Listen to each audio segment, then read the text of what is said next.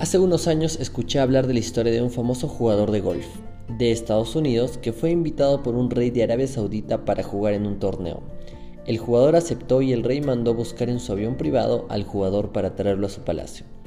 Jugaron durante tres días y se lo pasaron en grande.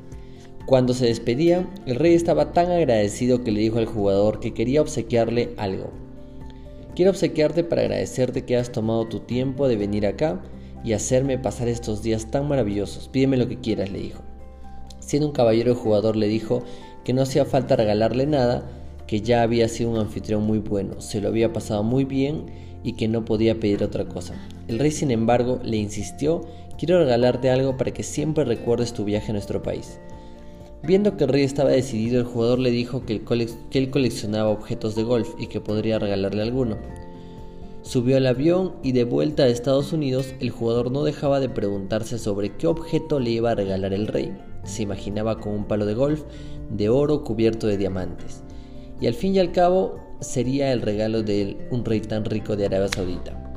Una vez en casa el jugador revisaba cada día el correo en busca del regalo tan preciado del rey. Al fin unas semanas más tarde encontró una carta certificada del rey Pensó que era un poco extraño y se preguntaba dónde estaría su palo de golf. Abrió el sobre y su sorpresa fue mayúscula al comprobar que contenía las escrituras para un campo de golf de 500 hectáreas en Estados Unidos. Los reyes piensan diferente a como pensamos tú y yo, y nosotros servimos al rey de reyes, servimos a Dios o el universo o la divinidad. Él piensa en grande.